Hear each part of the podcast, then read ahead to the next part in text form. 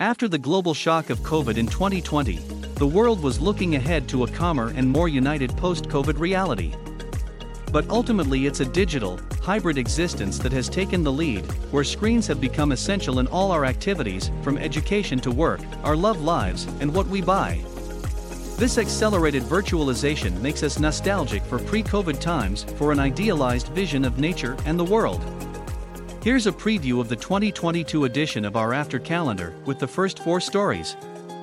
New trends often give rise to new words.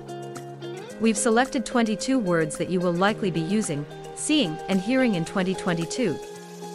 One such word is canamoms, a word that refers to mothers who take microdoses of cannabis to relax and reduce their mental load.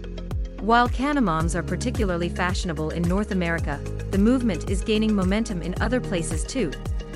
Another term with buzz is NFT.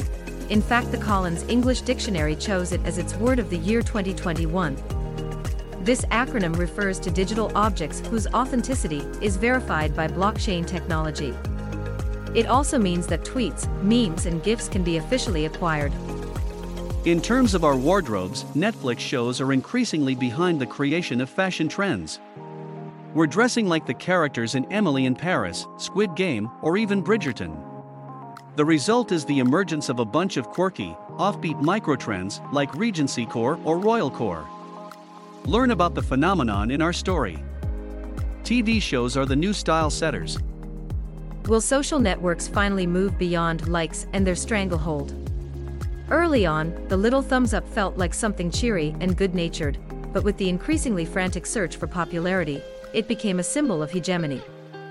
Many internet users seem to be done with it. You'll see why in our story, An End to Likes in 2022. At Daily Up, we're always watching the latest evolutions in mobility. Cars have become genuine labs for innovation. Soon they will be even more high tech and sustainable.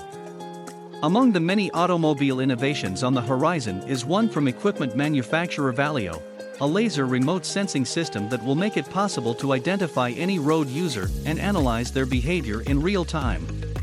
The vehicle will be able to adapt to its environment and analyze the actions of all road users, motorists, motorcyclists, cyclists, and pedestrians, day and night. These four trend analyses and many others can be read and listened to in our After 2022 calendar. Welcome to the future.